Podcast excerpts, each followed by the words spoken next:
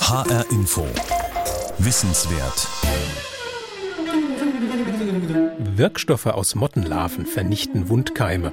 Fliegenmaden haben im Speichel Substanzen, die sich wirkungsvoll in Desinfektionspflastern verwenden lassen.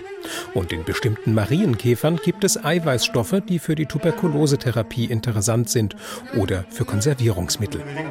Was sich wie Forschungs-Science-Fiction anhört, sind konkrete Ergebnisse einer vergleichsweise jungen Wissenschaft, der Insektenbiotechnologie.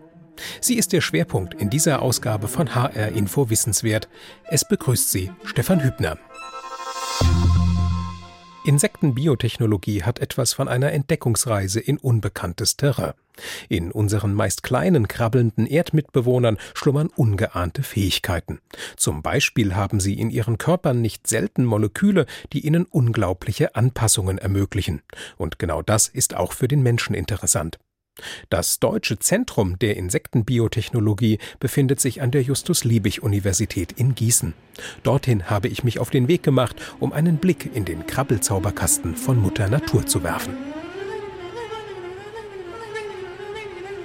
Auf dem Weg von Frankfurt nach Gießen lege ich einen Zwischenstopp ein auf dem Campus Riedberg der Frankfurter Goethe-Universität.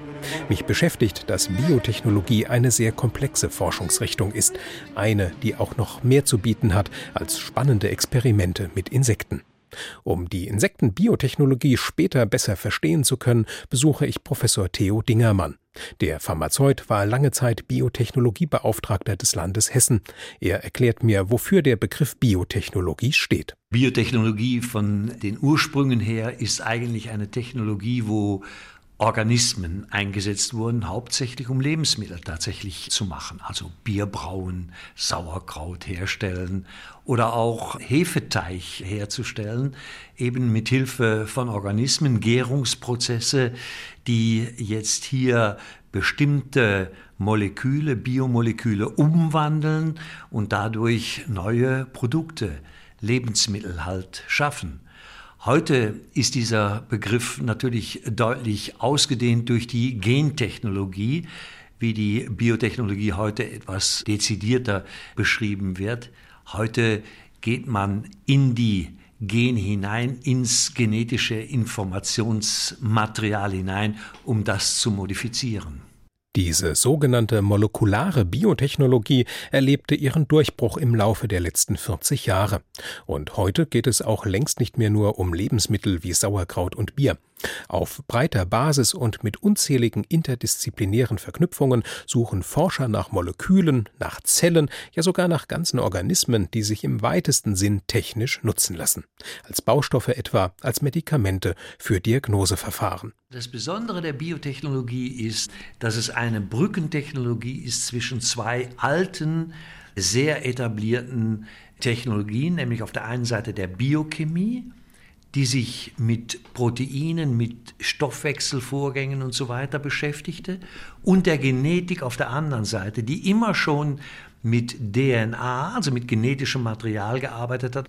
Diese beiden Disziplinen haben quasi seinerzeit nicht miteinander geredet und die Biotechnologie kam dann als eine Brückentechnologie hinzu, sodass die Biotechnologie es möglich machte, den Biochemikern plötzlich genetisches Material in die Hand zu geben und den Genetikern Möglichkeiten zu geben, ihre DNA, also das Ziel ihrer Forschung, gezielt zu manipulieren. Dass Biotechnologie heute auch die Erbsubstanz DNA verarbeitet und verändert, erschwert teilweise ihre Akzeptanz in der Öffentlichkeit.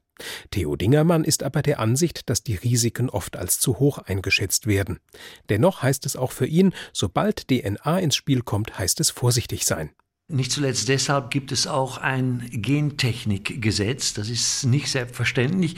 Biotechnologie oder Gentechnologie ist eine von relativ wenigen Wissenschaftstechnologien, möchte ich mal sagen, die einen gesetzlichen Rahmen hat. Und dieser Rahmen ist seinerzeit geschaffen worden, weil man vermutet hat, dass hier durchaus auch Sachen passieren können, die vielleicht nicht unbedingt gewollt sind, beziehungsweise wo die Ergebnisse in ihren Konsequenzen nicht direkt absehbar sind.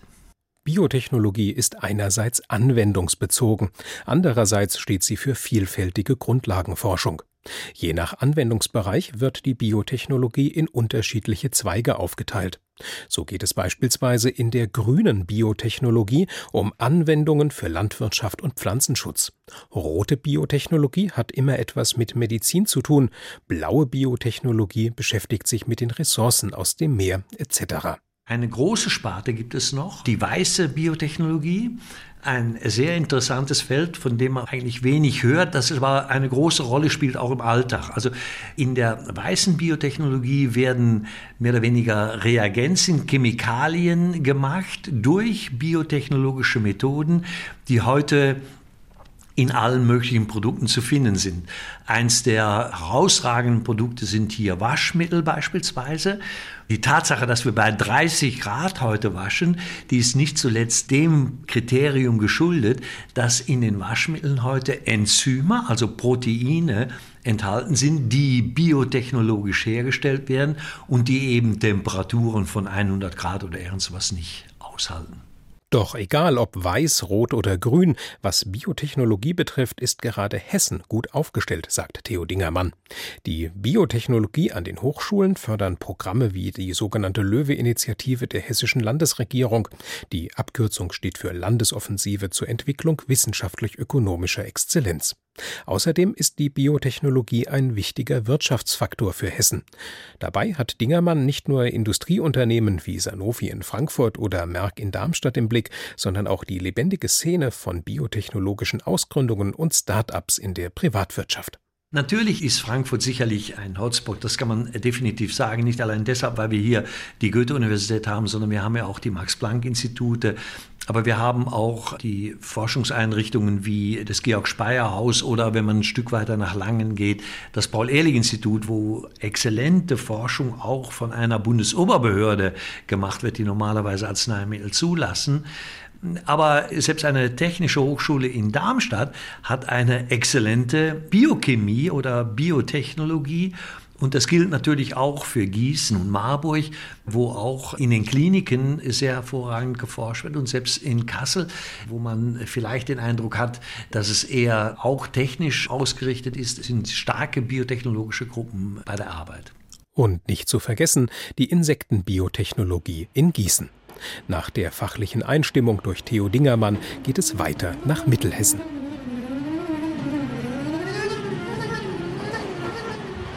Neue Antibiotika, Desinfektions- und Konservierungsmittel. Die Forschungsergebnisse der Insektenbiotechnologie wirken manchmal geradezu futuristisch. Rein gar nichts von Futurismus hat das Gebäude, in dem ich Professor Andreas Wilczynskas treffe. Er ist der Kopf der Insektenbiotechnologie in Gießen. Das Gebäude, in dem er arbeitet, ist die alte Chemie. Sie hat erkennbar einige Jahrzehnte auf dem Buckel, doch es naht Abhilfe. Nicht weit entfernt entsteht derzeit ein Neubau für die Insektenbiotechnologen. Ein Institut der Fraunhofer Gesellschaft wird es werden für Bioressourcen.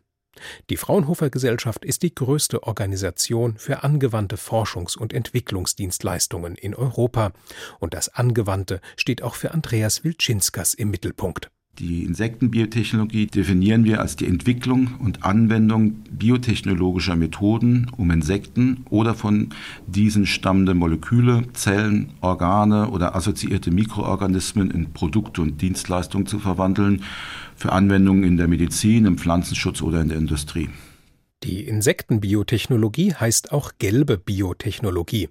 Das Gelb kommt vom oft gelblichen Schimmer der Körperflüssigkeit der Insekten, gewissermaßen von der Farbe ihres Blutes. Hämolymphe heißt diese Flüssigkeit. Was aber nun macht die Insekten für Andreas Wilczynskas so interessant? mit über einer Million beschriebene Arten, also nicht das, was wir schätzen, sondern wirklich, was der Wissenschaft bekannt ist, sind die Insekten mit Abstand die artenreichste Organismengruppe.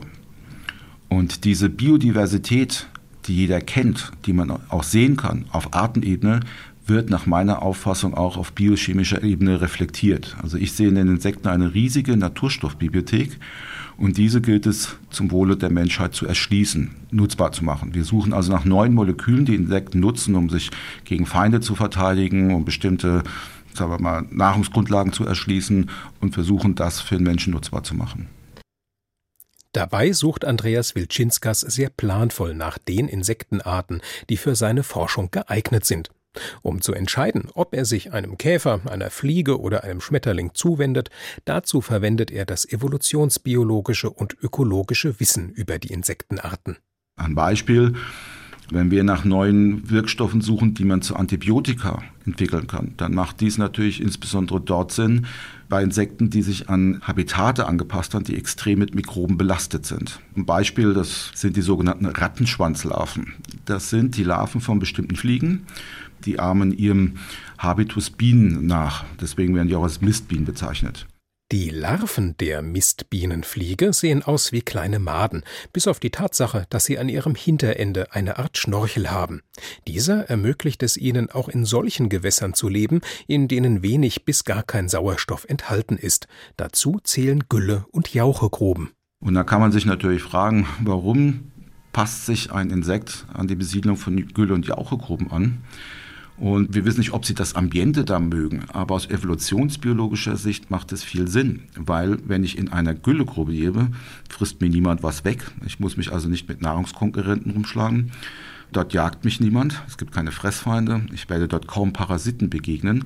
Aber wenn ich das fresse, was sehr stark mit Mikroben belastet ist, muss ich ein Top-Immunsystem haben, also gut geschützt sein. In den Fliegenlarven fanden sich zahlreiche Moleküle mit abwehrenden Eigenschaften. Nun wird getestet, wie man die Moleküle künstlich herstellen kann und ob sie sich gegen Erreger menschlicher Krankheiten einsetzen lassen.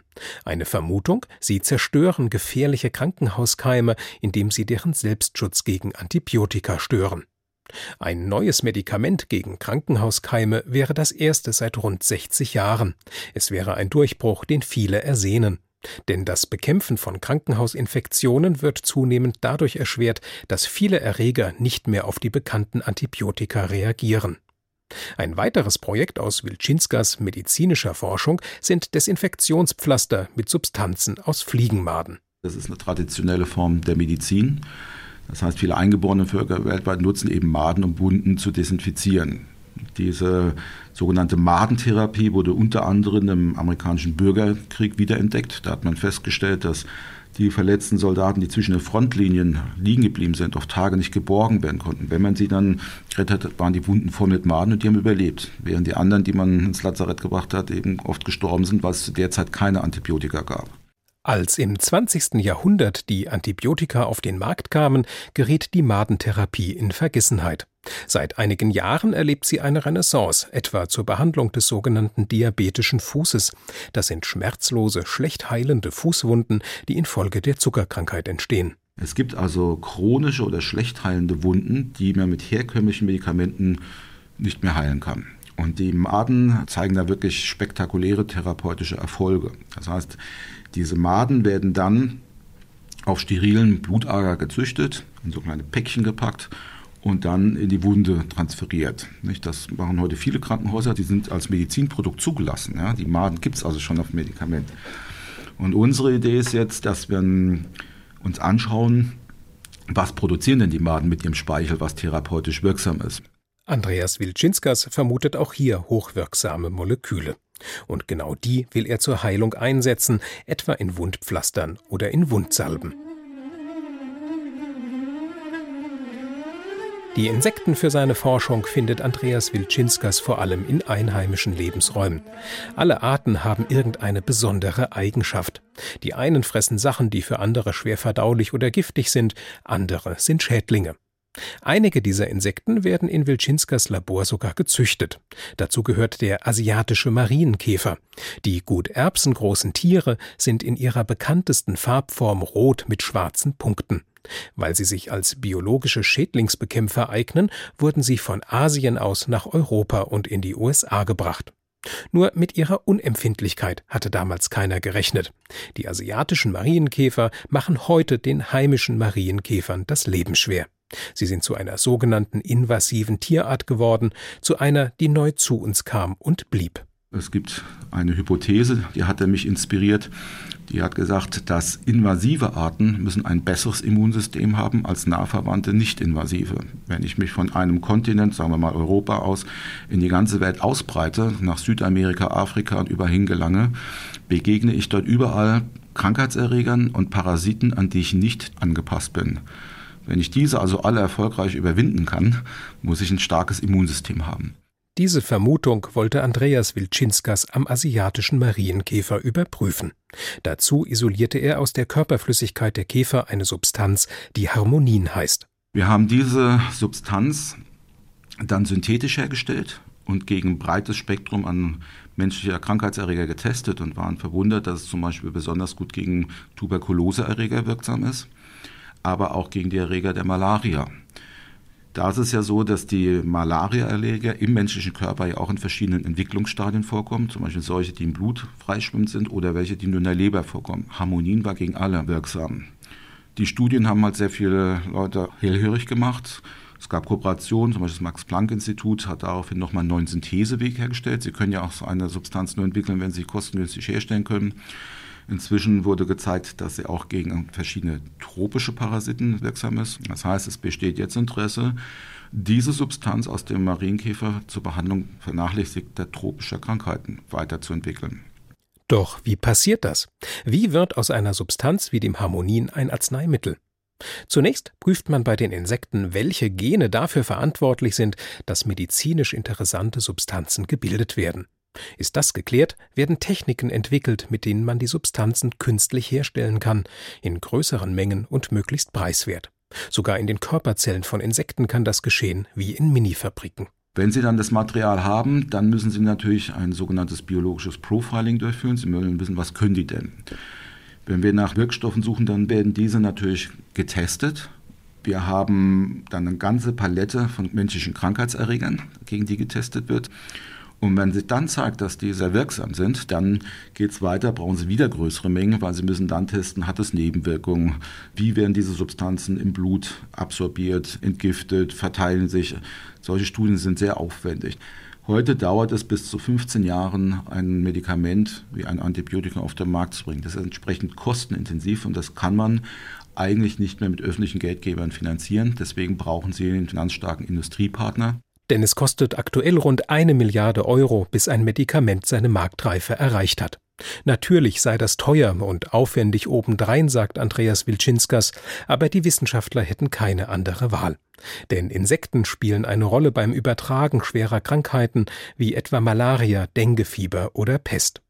Besser als gegen jeden Erreger ein neues Medikament zu entwickeln, sei es dabei übrigens, die Insekten in den Griff zu bekommen. Und das wiederum, so Wilczynskas, gelte auch für einen ganz anderen Anwendungsbereich der Insektenbiotechnologie, nämlich für den biologischen Pflanzenschutz. Da verbessern sich die Rahmenbedingungen für die Insektenbiotechnologie, weil wir jetzt nicht mehr mit den in Anführungsstrichen kostengünstiger herstellbaren Insektiziden konkurrieren. Die Frage stellt sich ja, wenn diese biotechnologischen Methoden so umweltfreundlich sind, warum werden sie denn schon nicht viel früher eingesetzt? Das ist einfach eine Kostenfrage. Wir wollen, dass die Lebensmittel billig sind und deswegen haben wir unsere Landwirtschaft mit Chemie vollgepumpt. Und in der Summe beobachten wir, dass nicht nur die Bienen sterben, sondern die ganze Insektenvielfalt abgenommen hat und das wiederum als Kettenreaktion führt dazu, dass die Singvögel, die sich von Insekten ernähren, weniger werden und auch die Fledermäuse weniger werden. Also dann, wenn man dagegen vorgeht, nutzt es nichts. Wir müssen Lebensmittel anbauen, um Menschen zu ernähren. Also müssen wir Methoden entwickeln, mit denen wir das möglichst umweltschonend machen können. Und auch dafür sind Methoden aus der Insektenbiotechnologie prädestiniert. Wie das gehen kann, zeigt das Beispiel der Kirschessigfliege, einer Verwandten der bekannten Fruchtfliege. Es gibt die sogenannte sterile Männchentechnologie. Die ist im Prinzip nicht neu. Also man kann von Schad- oder Vektorinsekten, also Moskitos, die zum Beispiel Krankheiten übertragen, die kann man in großen Mengen züchten, dann die Männchen separieren. Die Männchen werden dann klassischerweise radioaktiv bestrahlt, freigelassen und konkurrieren dann mit den wildlebenden Männchen. Wenn diese allerdings sich mit den Weibchen paaren, kommen nur Blindgänger raus, also kein Nachwuchs. Und die Werkzeuge, die genetischen, die dafür bei Moskitos schon entwickelt wurden, die versuchen wir jetzt auch zu transferieren auf Schadinsekten wie die Kirschessigfliege, die aus Japan eingeschleppt würde, die jetzt gewaltige ökonomische Schäden machen, insbesondere den Obstbauern schwer zu schaffen machen. Die Kirschessigfliege wurde in Hessen 2012 das erste Mal nachgewiesen. 2014 hatten ein Drittel aller Obstbauer Totalausfälle. Sollte sich die Kirschessigfliege weiter so ausbreiten, wird das die amtliche Prognose der Obstbauer in Hessen eingestellt werden müssen. Bis heute existiert keine effektive und nachhaltige Methode, um die Kirschessigfliege zu bekämpfen. Da die Fliegen das Obst kurz vor der Ernte befallen, können herkömmliche Mittel wie Insektizide nur bedingt eingesetzt werden. Zudem führen sie häufig zur Resistenzbildung. Hier kann die sterile Männchentechnologie helfen, den hessischen Obstbauern ihre Existenz zu sichern und auf umweltverträgliche Weise eine invasive Art in Zaum zu halten. Und noch ein letztes Anwendungsgebiet der Insektenbiotechnologie nennt Andreas Wilczynskas, eines jenseits von Medizin und biologischem Pflanzenschutz.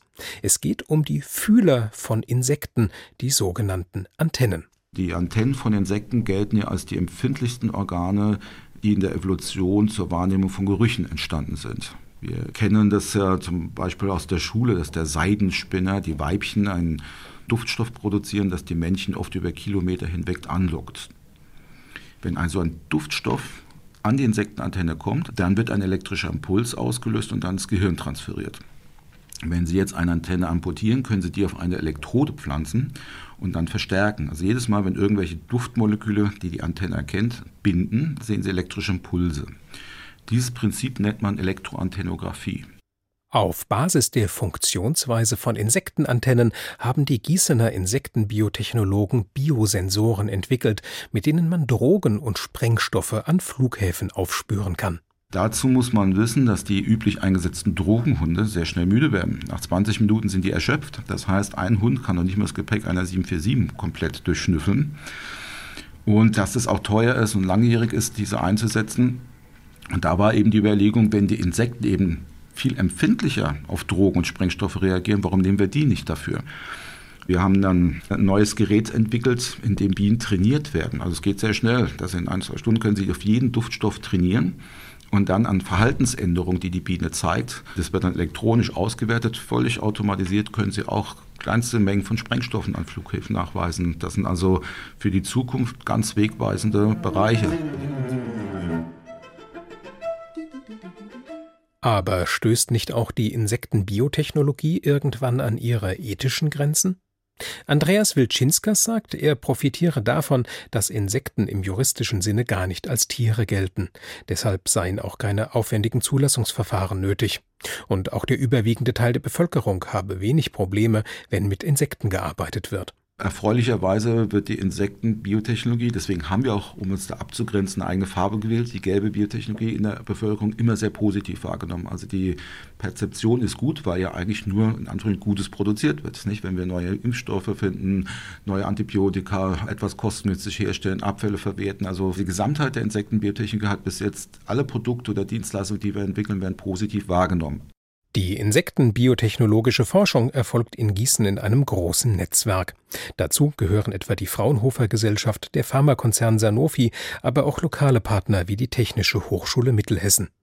Die hessische Landesregierung fördert die Aktivitäten durch ihr Löwe-Programm, die Landesoffensive zur Entwicklung wissenschaftlich-ökonomischer Exzellenz.